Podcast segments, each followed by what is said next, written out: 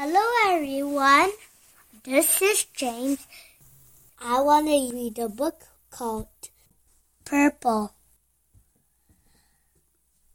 A purple shirt. A purple hat. A purple flip flop.